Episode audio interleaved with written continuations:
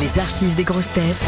La blague du jour. Alors c'est un jeune couple dont la femme pense être enceinte et le mari est mécanicien. Au fait, chérie, ce matin, je vais voir mon gynécologue pour savoir si je suis enceinte. Bien. Alors tu me téléphoneras au garage pour me dire ce qu'il en est. Déception.